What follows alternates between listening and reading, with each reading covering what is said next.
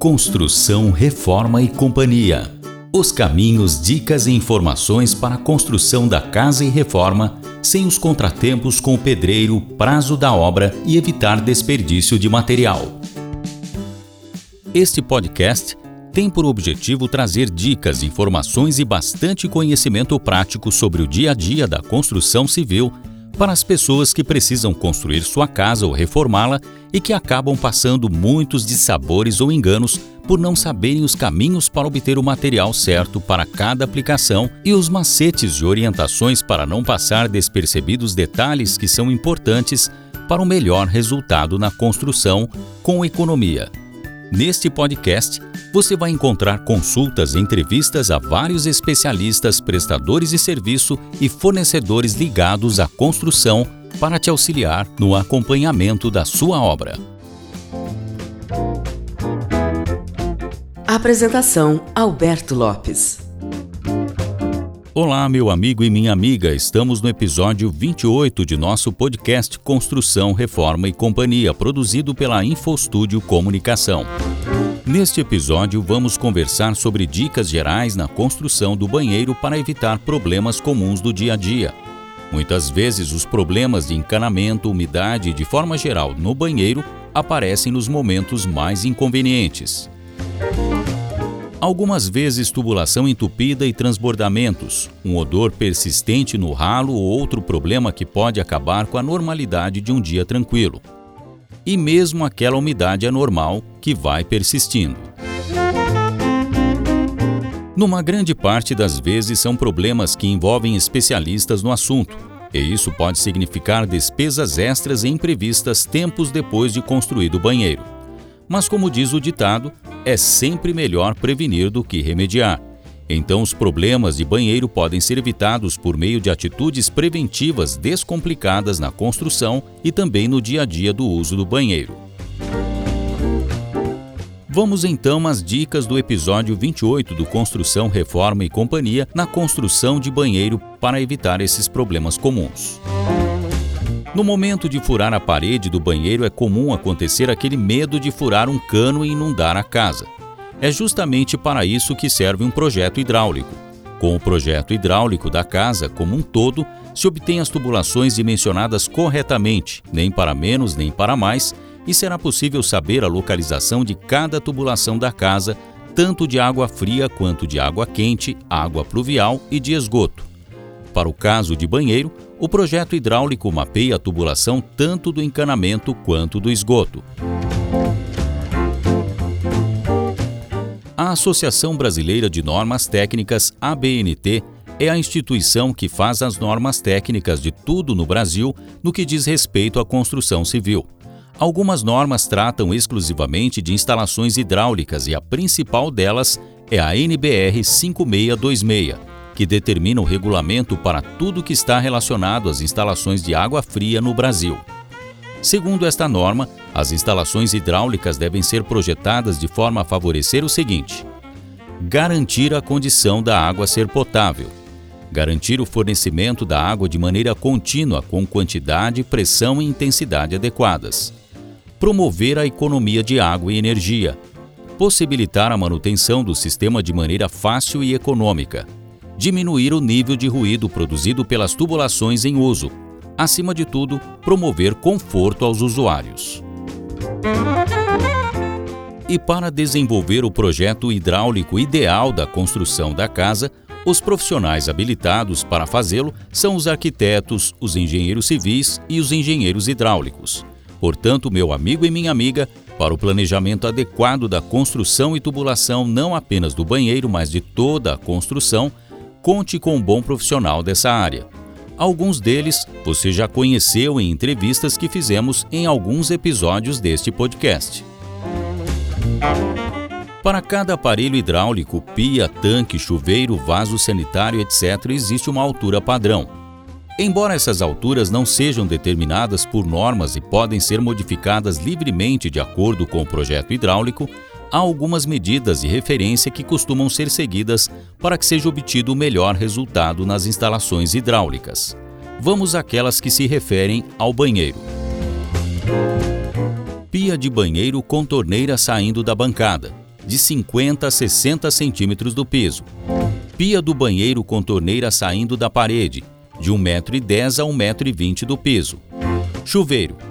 A altura recomendada é de 2,10 metros a 2,30 metros do piso.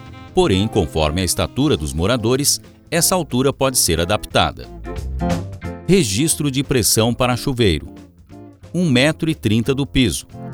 Vaso sanitário de caixa acoplada.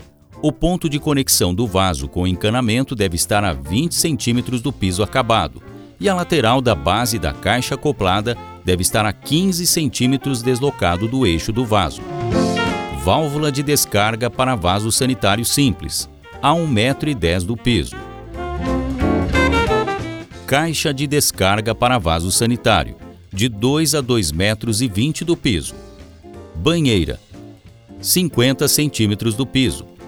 Registro para banheira, 75 centímetros do piso. Ducha higiênica, de 50 a 50 centímetros do piso e 35 centímetros deslocado do eixo do vaso. Para manter a boa pressão, é importante seguir a altura padrão do chuveiro. Recomenda-se que o chuveiro esteja entre 2,10 metros e 2,20 metros de distância do piso. Isto é uma recomendação importante, mas se a altura média dos moradores for muito baixa, deve-se adaptar à altura do encanamento de banheiro para que fique fácil mudar a temperatura do chuveiro. Tanto os pontos de chegada de água quanto os pontos de esgoto são especificados na planta hidráulica. Os pontos de esgoto podem ser modificados de acordo com o que é pretendido pelo projetista, porém, de forma geral, seguem as seguintes medidas: Pia de banheiro, de 50 a 60 centímetros do piso. Ralo do chuveiro, Geralmente fica centralizado no box, mas pode ser linear ou ficar em qualquer posição desde que o piso tenha o caimento adequado para escoar a água. Vaso sanitário de caixa acoplada. Ponto de água no chão. O centro do cano deve estar afastado de 30 a 35 centímetros da parede. Isto depende do modelo do vaso sanitário. Algumas dicas podem contribuir para que a casa tenha um sistema hidráulico eficaz e econômico, e isto reduz as chances de incomodações futuras. Antes de começar a instalação, certifique-se que o profissional tenha a planta hidráulica em mãos e que tenha sido feita a leitura completa do projeto antes de começar a execução. Isso garante que o trabalho será mais rápido, pois não haverá retrabalho.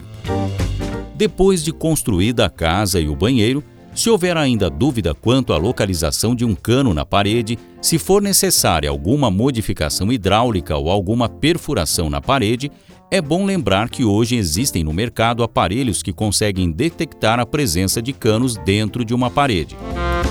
Não permita que o encanador faça dobras manuais nos canos ou use fogo para derreter o material.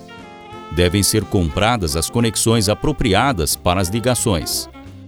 Deve ser instalado um registro de pressão em cada ambiente que houver ponto hidráulico, banheiro, área de serviço, etc.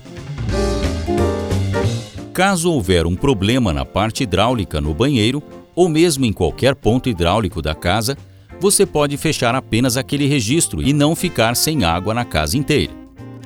Não instale pias e torneiras antes de terminar o acabamento dos pisos e paredes. As louças e metais são peças frágeis em uma obra bruta e podem arranhar ou quebrar facilmente. Em episódios anteriores, já explicamos também sobre as áreas molhadas da casa, que em geral são a cozinha, banheiro e área de serviço. Na construção das áreas molhadas, é necessário atenção à instalação hidráulica para evitar vazamentos e consequente umidade causada pela tubulação mas é necessário também um cuidado especial para evitar que a umidade infiltre na parede, no piso do banheiro e das áreas molhadas da casa. A umidade pode causar problemas e incômodos. Para isso, deve ser feita a impermeabilização do piso e das paredes do banheiro e das outras áreas molhadas da casa. Ouça sobre os benefícios da impermeabilização no episódio 10 do Construção, Reforma e Companhia. Nele você ouve a entrevista com o profissional Wilson Samara, da empresa Alvorada Impermeabilizações. E se você gostou do conteúdo deste episódio, dê o seu like em nossa página e compartilhe com os conhecidos e com as pessoas que precisam das dicas de nosso podcast Construção, Reforma e Companhia. Para sugestões e dúvidas, entre em contato com nossa produção pelo e-mail construcalreformaecia@infostudiobrasil.com ou pelo telefone WhatsApp 19 3229 0323.